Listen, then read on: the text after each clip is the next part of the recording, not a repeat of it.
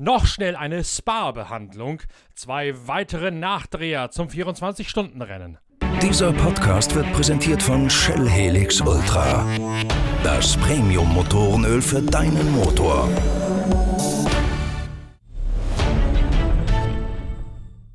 Zwei große Themen, zwei Teams und zwei Fahrerpaarungen müssen wir unbedingt noch beleuchten bei unserer ausgiebigen Analyse der 24 Stunden von Spa. Zum einen das WRT Audi Team und dort vor allen Dingen jene Besatzung, die zwischendurch sogar auf Platz 1 unterwegs gewesen ist, nämlich René Rast, Nico Müller aus der Schweiz und Robin Freins aus den Niederlanden und natürlich die Überraschungsmannschaft schlechthin, das Honda NSX Team von Jaas aus Italien mit Mario Farnbacher, Renger Sänger van der Sande und Bertrand Baguette. Denn auch diese Truppe tauchte trotz eines Startplatzes außerhalb der ersten 20 zwischendurch sogar auf Platz 3 auf, wenn auch am Ende nicht mehr als Rang 8 für die Honda-Mannschaft dabei rausgeschaut hat.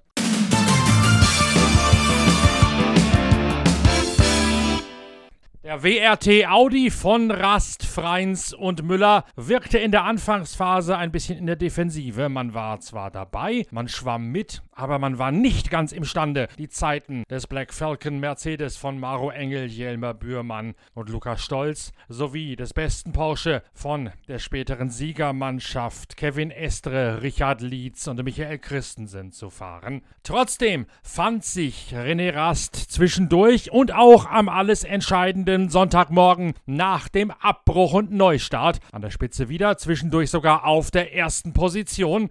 René Rast profitiert gewaltig davon, dass die Rennleitung einen kapitalen Box schießt am Sonntagmorgen und irgendwann einmal das Safety Car stumpf vors falsche Auto setzt. Rast ist auf Platz 1, abgefangen wird der Zweitplatzierte, sodass Rast auf einmal 51 Sekunden Vorsprung geschenkt bekommt. Aber einem geschenkten Gaul schaut auch ein René Rast nicht ins Maul und fährt deswegen natürlich dankend weiter mit dem Vorsprung. Aber selbst diese 51 Sekunden sollen letzten Endes nicht reichen, um der Schlussoffensive auf trockener Bahn von Kevin Estre was entgegenzusetzen zu haben. Nico Müller dreht sich kurz vor Schluss rittlings in die Reifenstapel hinein, verliert dadurch Platz 1 an den heftig nachdrängenden Kevin Estre und letztlich kommt die Truppe nicht einmal mehr aufs Siegertreppchen. Die Erklärung von René Rast, dem gebürtigen Mindener.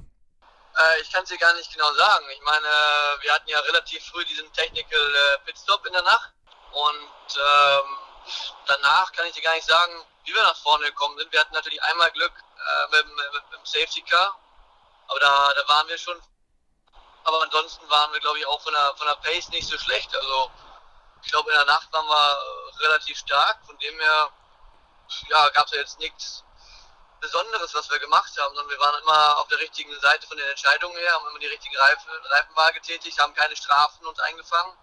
Viele haben sich ja wirklich äh, Drive-Thrus und viele Stop-and-Goes eingefangen. Wir hatten keine einzige.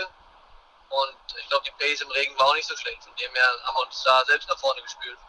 Ganz in der Anfangsphase waren die Audi auch mit Frank Stippler ja schon irgendwie vorne mit dran, aber nicht imstande, mit dem Black Falcon und dem Gruppe M Mercedes und erst recht nicht mit den Porsche mitzugehen. Hat sich das irgendwann geändert, als es nasser oder trockener oder was auch immer geworden ist? Ähm, schwer zu sagen. Ich meine, ich bin ja den Start gefahren. Ähm, ich konnte die Pace nicht ganz mitgehen, aber wir waren auch nicht weit abgeschlagen. Also es war nicht so, dass wir, dass wir weit weg waren. Ähm, aber irgendwann hat man schon gemerkt, dass jedes Auto so seine Stärken und Schwächen im Laufe des Rennens hatte. Wir waren, glaube ich, stark am, am frühen Morgen, als es geregnet hat. Aber wir waren schwach, als es dann aufgehört hat zu regnen und die Strecke trocken war. Da waren wir dann schwach, weil es dann noch genieselt hat, so ganz leicht. Und wir die, die Reifen aber nicht zum Arbeiten gekriegt haben. Am, äh, ja, die letzten drei, vier Stunden vom Rennen, da ging dann bei uns äh, leider gar nichts mehr.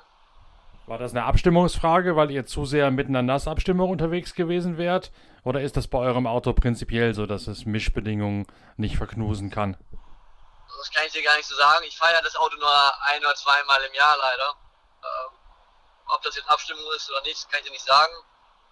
Ist halt, der Mittelmotor hilft halt nicht bei solchen Bedingungen. Ähm, aber wenn man die Reifen natürlich auch nicht zum Arbeiten kriegt, dann, ja, dann ist das vielleicht auch eine Luftdruckgeschichte. Ich glaube nicht, dass es Setup ist, aber es wären, wären, viele Faktoren gewesen sein, aus verschiedenen Dingen, würde ich sagen. Ist der neue Audi, die Evo-Stufe bei Nässe besser als die alte oder sind das Fortschritte, die vor allen Dingen bei Trockenheit gereifen, die da erzielt worden sind mit dem Evo-Modell? Gute Frage. Ich glaube sowohl als auch. Ich glaube im Trocknen als auch im Nassen ist das Auto besser zu fahren.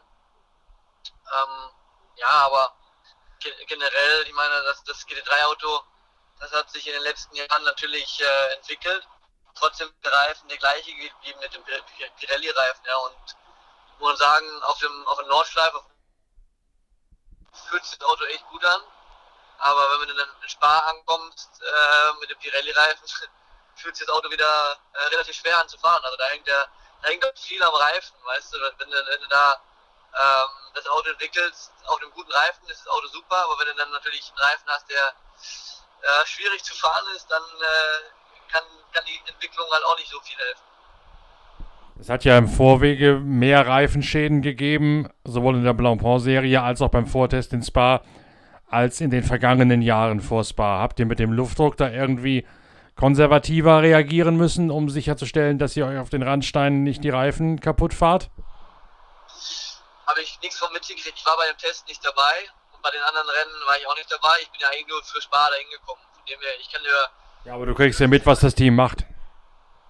Nee, auch nicht. Ich meine, ich, ich gucke nicht mal in die Luftdrücke rein, muss ich ehrlich sagen. Also, ich, ich setze mich ins Auto rein und fahre und gebe meine Meinung, aber ansonsten habe ich da, bin ich ja ganz außen vor, was, was Reifenluftdrücke oder alles angeht. Ihr habt den technischen Stopp, hattest du mir ja auch geschrieben, da irgendwann nachts relativ früh vorgeholt, was weiß ich, gegen elf, halb zwölf oder sowas rum. War das immer so geplant, dass ihr den da macht, oder war das ein Reagieren auf eine, eine Unfallsituation? Ich glaube, das war ein Reagieren auf äh, die Bedingungen, weil es zu dem Zeitpunkt sehr stark geregnet hat und man nicht genau wusste, wie, wie, der, wie das Wetter sich entwickeln wird im Laufe des Rennens.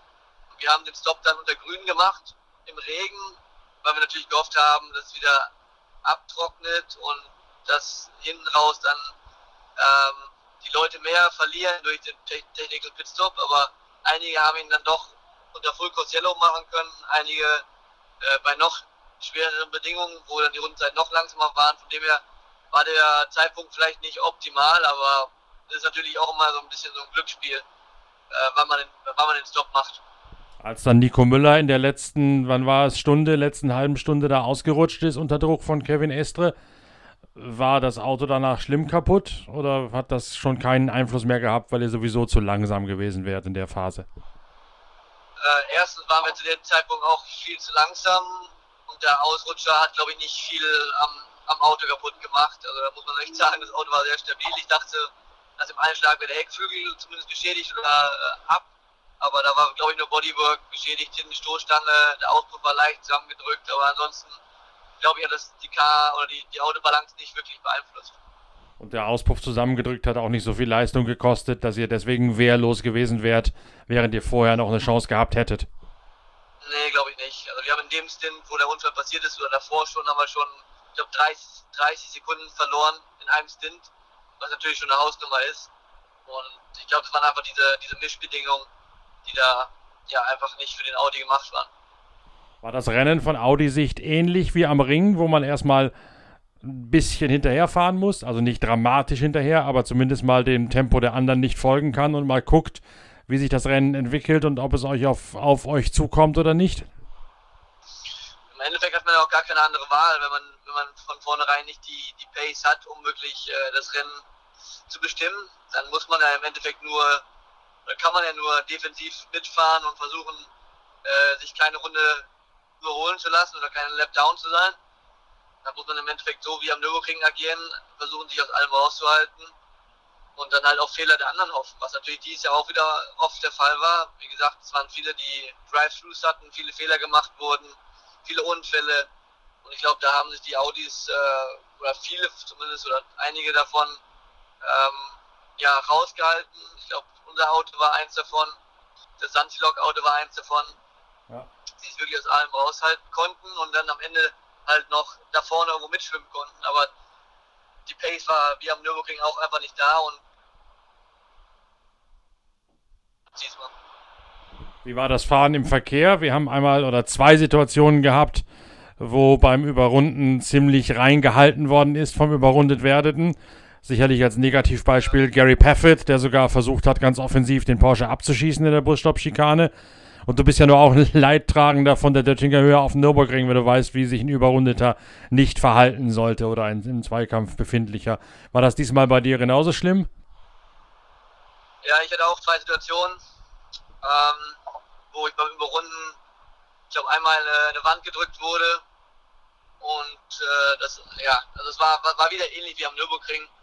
Das ist einfach die, die Serie an sich mit, äh, ja, mit den, mit den Amateur-Pro-Am-Fahrern, die verlieren zum Teil natürlich auch so ein bisschen Übersicht, gerade im Regen, wenn viele Autos um einen rum sind. Es sind keine Profis, das wissen wir alle. Trotzdem ist es natürlich, äh, wenn man, wenn wir uns gerade im Kampf befinden mit einem anderen Profi-Auto, dann müssen wir einen Weg drumherum finden. Und wenn eine Lücke da ist und im letzten Moment der, der Amateurfahrer diese Lücke zu, weil er nicht weiß, dass er ein Auto neben ihm ist, dann ist es immer, immer ganz schwierig zu verdauen, sowas. Aber ja, das ist halt auch der Charakter des Rennens, ja. Da, da diese, diese Aufgabe der jeder Fahrer, sich darauf einzustellen. Aber trotzdem ist es was, äh, ja, was immer so ein bisschen auch so ein Glücksfaktor ist. Und natürlich, gerade aus der DTM, kennt man das gar nicht mehr, dass da, dass da Fahrer sind, die, die nicht immer aufmerksam sind, sage ich mal.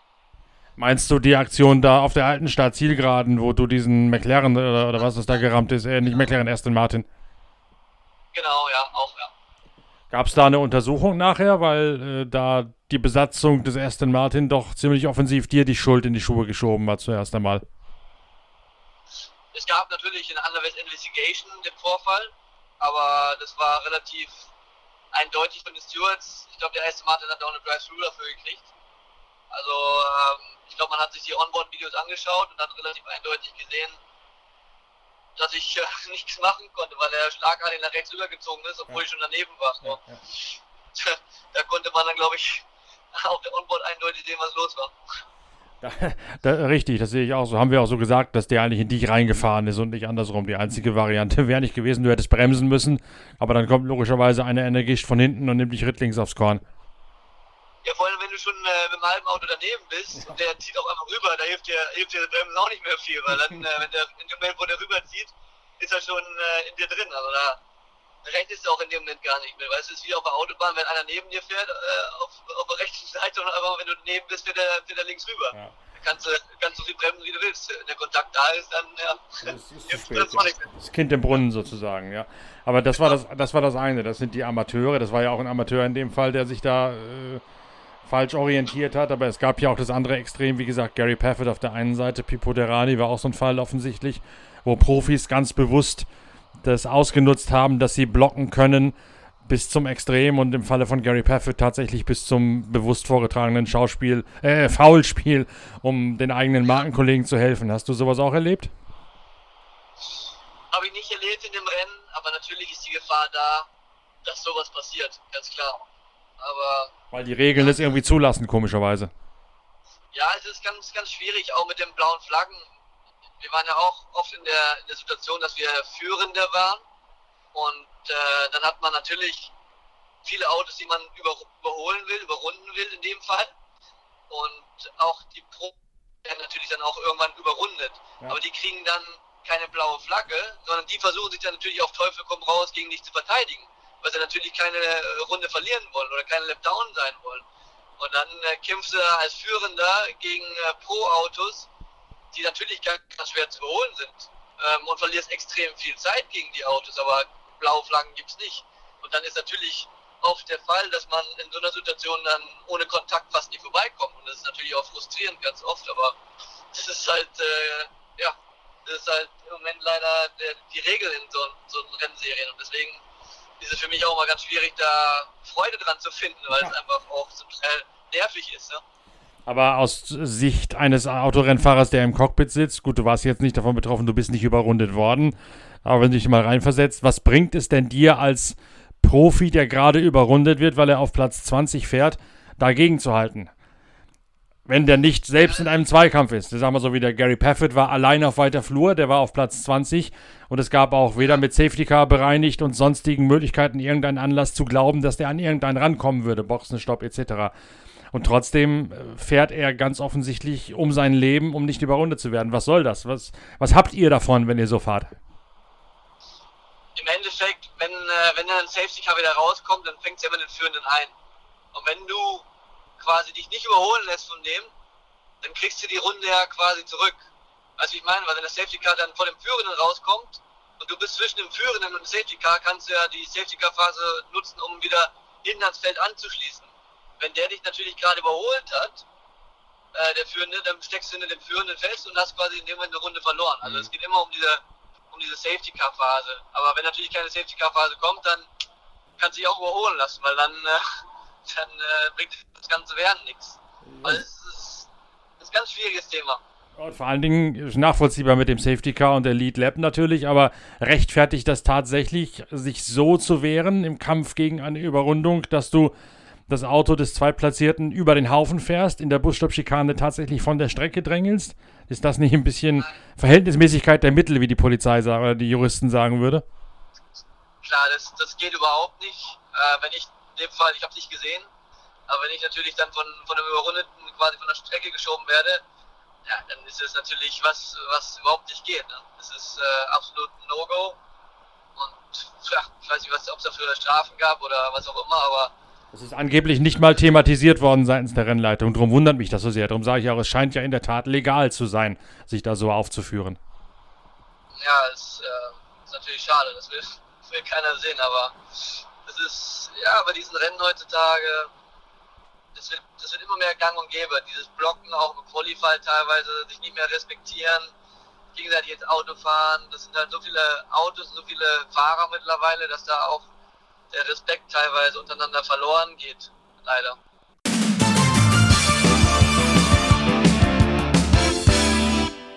Und dann war da ja noch die Überraschung schlechthin, der Honda NSX bei seinem erst zweiten Auftritt beim 24-Stunden-Rennen von Spa.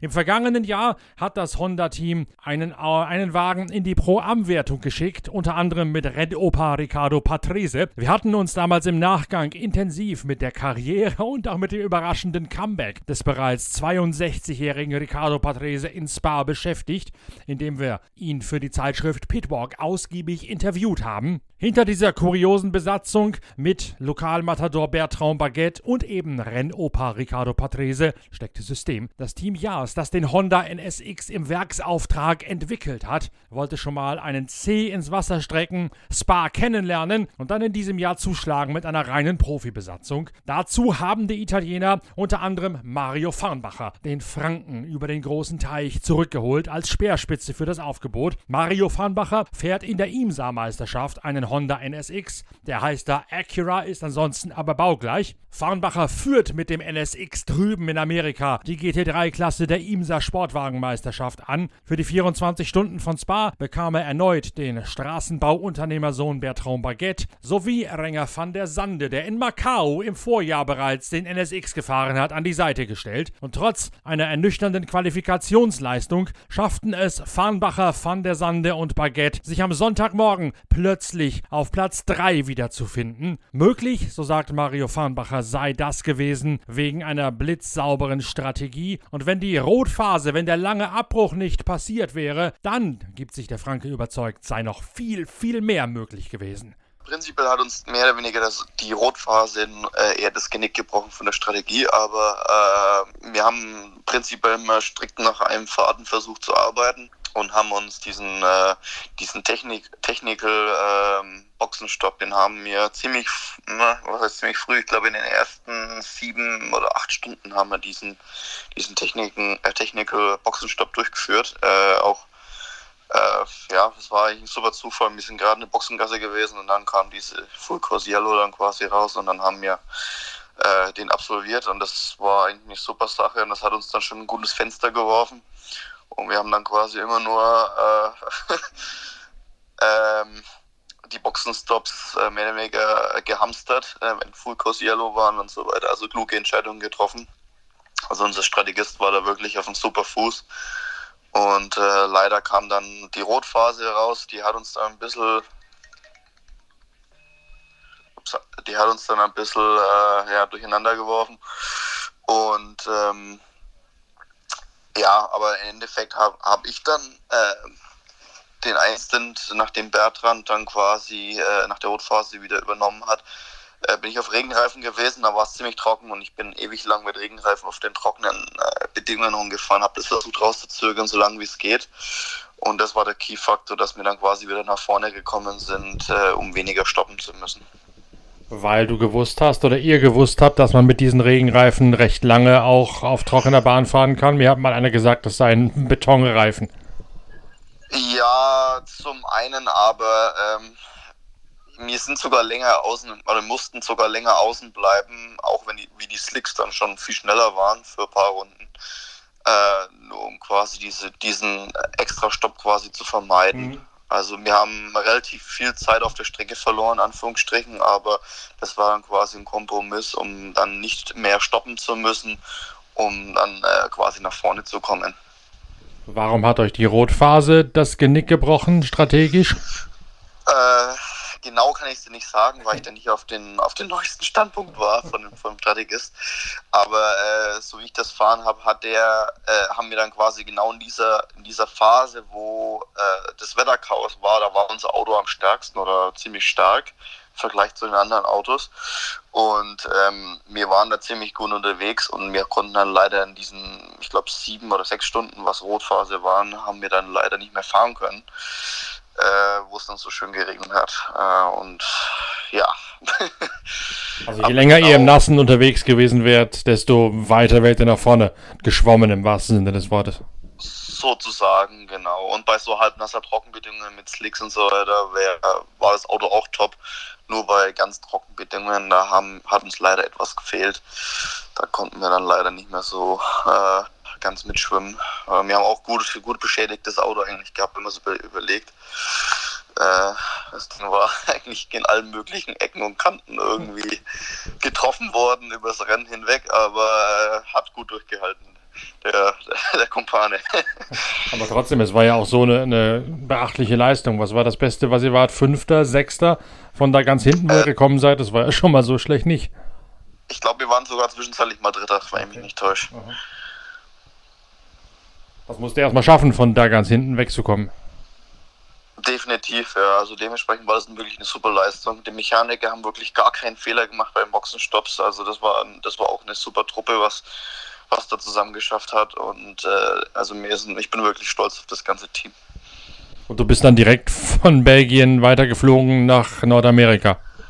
Äh, nicht ganz, ich bin heimgefahren, äh, habe einen Tag dann quasi, am nächsten Tag dann quasi meinen nächsten Koffer gepackt und ging es dann gleich weiter.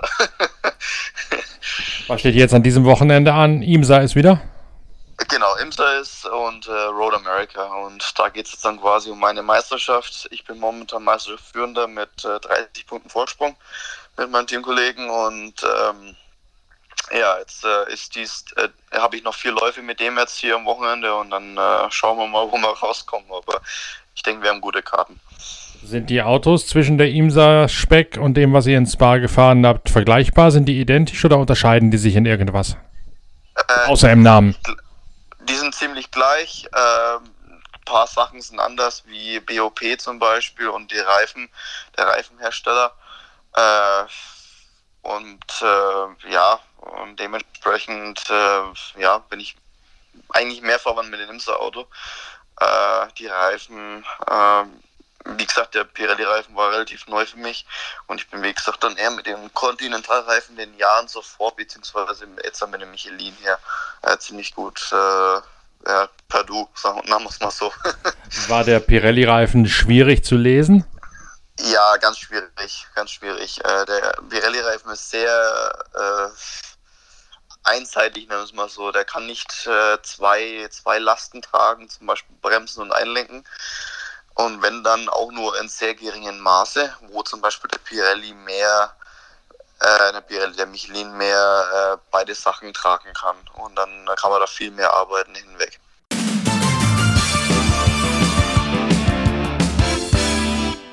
Wir könnten wahrscheinlich noch die ganze Woche weitere Podcast-Episoden produzieren mit immer neuen Eindrücken und Hintergründen vom 24-Stunden-Rennen aus Spa-Francorchamps. Vor allen Dingen das Verhalten, die unsportliche Fahrweise von Gary Pafford bebt immer noch nach und ist fast in jedem Gespräch nach Spa ein ganz entscheidendes Thema. Fast alle sind sich einig, das Reglement gehört da dringend mal gelüftet und überarbeitet, damit den Fahrern diese Möglichkeit genommen wird. Wenn nämlich ein Profiauto zur Überrundung ansteht, so sagt es das Regelwerk, dann soll es keine blauen Fahnen geben, sondern man soll sich dort vorbeiarbeiten müssen am zu überrundenden Profi. Das öffnet natürlich Tür und Tor für solche Blockadeaktionen, wie sie Gary Paffett mannschaftsdienlich gefahren hat, zugunsten von Jelmer Bührmann in dieser Phase des Rennens. Ebenso viel Einigkeit darüber, dass das komische Regelwerk solchen Unsportlichkeiten als Einfallstor dienen mag. Ebenso viel Einigkeit herrscht aber auch darüber, dass die Aktion von Gary Paffett um ein Vielfaches übertrieben gewesen sei. Vor allen Dingen, wenn man sich vor Augen führt, dass Paffett ganz bewusst es in Kauf genommen hat, Kevin Estre in der Busstopp-Schikane von der Bahn zu drängeln und möglicherweise sogar aus dem Rennen rammen zu können.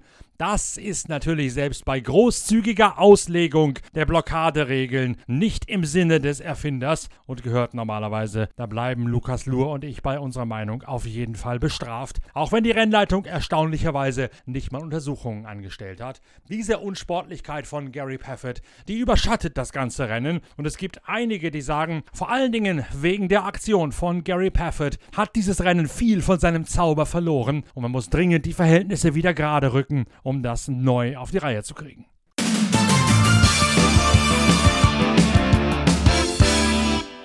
Wir widmen uns in dem nächsten Pitcast jetzt der Formel 1 auf dem Ungaroring. Ist der ganze Optimismus, der plötzlich rund um Ferrari und Sebastian Vettel nach dessen zweiten Platz von Hockenheim wabert, wirklich berechtigt?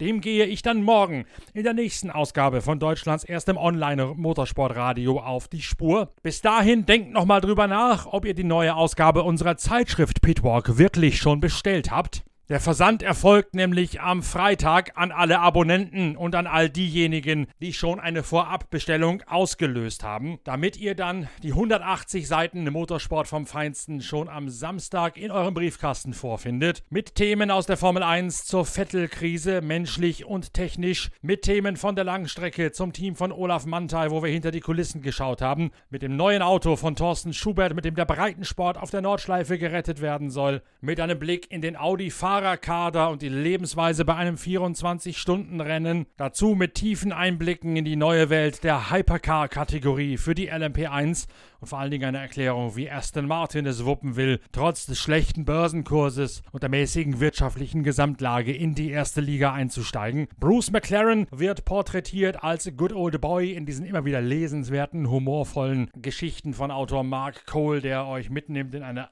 andere Zeit, als im Motorsport noch echte Haudegen unterwegs gewesen sind. Dazu schauen wir ausgiebig auf die IndyCar-Serie in den Vereinigten Staaten, unter anderem mit einem Porträt von Scott Dixon, dem fünffachen Meister dieses Championats. Scott Dixon hat ja am vergangenen Wochenende gerade erst in Mid-Ohio den nächsten Lauf gewonnen und damit vor der Sommerpause der IndyCars seine Titelchancen weiter am Leben gehalten. Da seht ihr mal, wie aktuell wir mit der nächsten Ausgabe von Pitwalk dran sind, die wir am Wochenende zugemacht haben. Le Mans, das 24-Stunden-Rennen auf dem Nürburgring, die Formel 1 und die IndyCars, das sind die tragenden Themen in der kommenden Ausgabe von Pitwalk. Wer sie noch nicht bestellt hat, der sollte das jetzt flugs tun. Am besten gleich ans Keyboard, gleich an die Tastatur und eine Mail schreiben an shop.pitwalk.de. Dann können wir das Heft noch vorm Wochenende direkt zu euch auf den Postweg bringen. Ansonsten hören wir uns morgen wieder mit der Vorschau auf den Ungarn Grand Prix. Bis es soweit ist mit unserer nächsten Folge von Pitcast, wünsche ich gute Fahrt mit Shell V-Power, dem Treibstoff, der mehr Leistung bei weniger Verbrauch aus eurem Motor rauskitzelt und der dank der modernen Dynaflex-Technik, die aus der Formel 1 von Ferrari in den Serientreibstoff importiert worden ist,